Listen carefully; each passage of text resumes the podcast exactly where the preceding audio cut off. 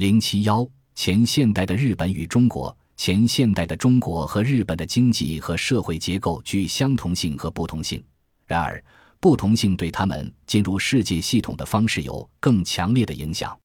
中国和日本都是传统的农业国，但日本的变化比中国要迅速。现代化理论历史学家吉尔伯特·罗兹曼认为，19世纪以前的中国社会在持续性、规模、长期历史留下的物质财富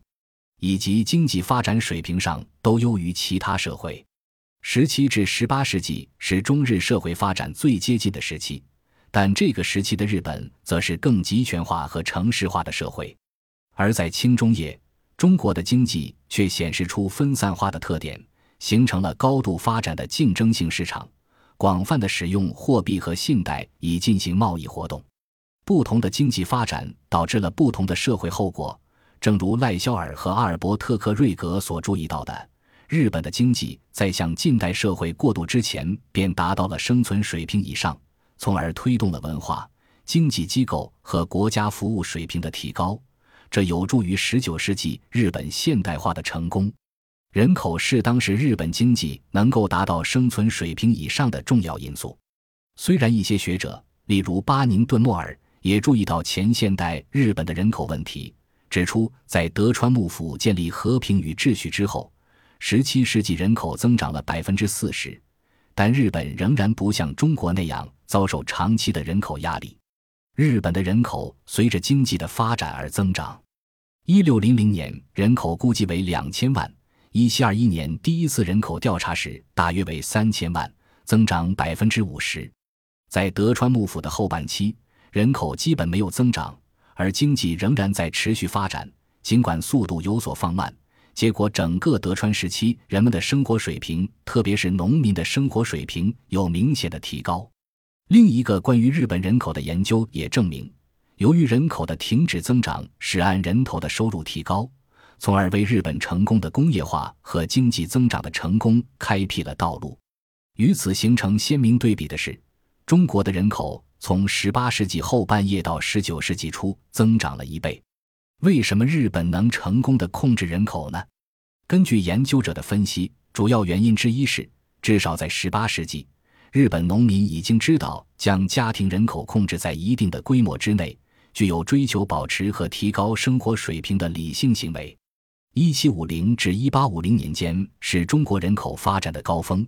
这一时期中国人口由二点一亿上升到四点三亿。按一些学者的解释，增长的原因是中国的前现代社会结构倾向于以扩大数量来帮助生存。因为人们认为劳动力的增长会改变家庭的经济状况。实际上，除了这个原因以外，根据中国学者的研究，清代红薯和玉米的引进和扩大种植也是其主要原因之一。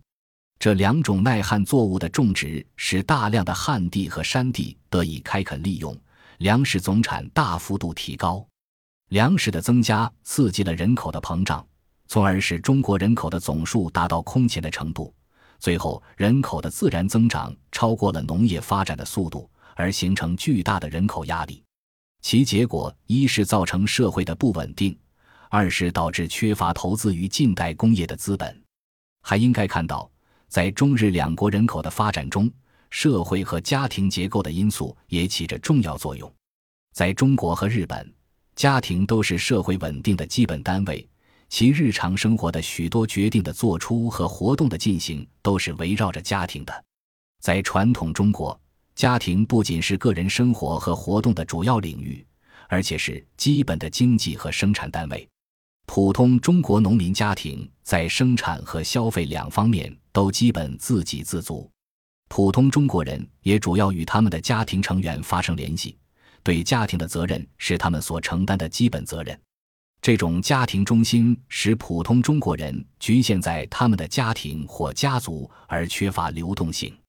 在德川时期的日本，家庭并不像中国那样主导一切，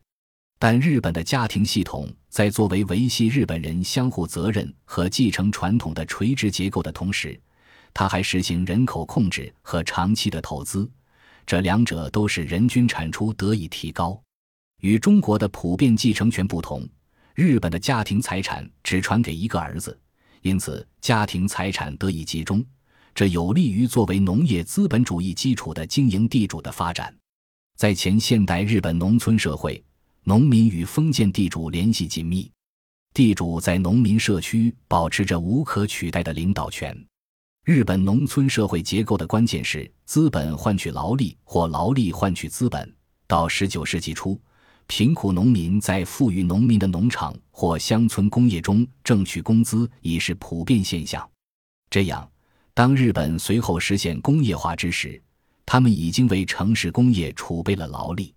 许多富裕农民变为雄心勃勃的乡村企业家，引导了十八世纪末和二十世纪初商业扩张的第二次大浪潮。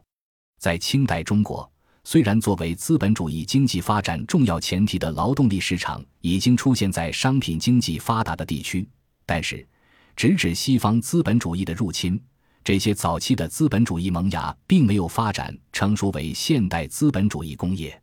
中国资本主义经济发展失败的原因是复杂的，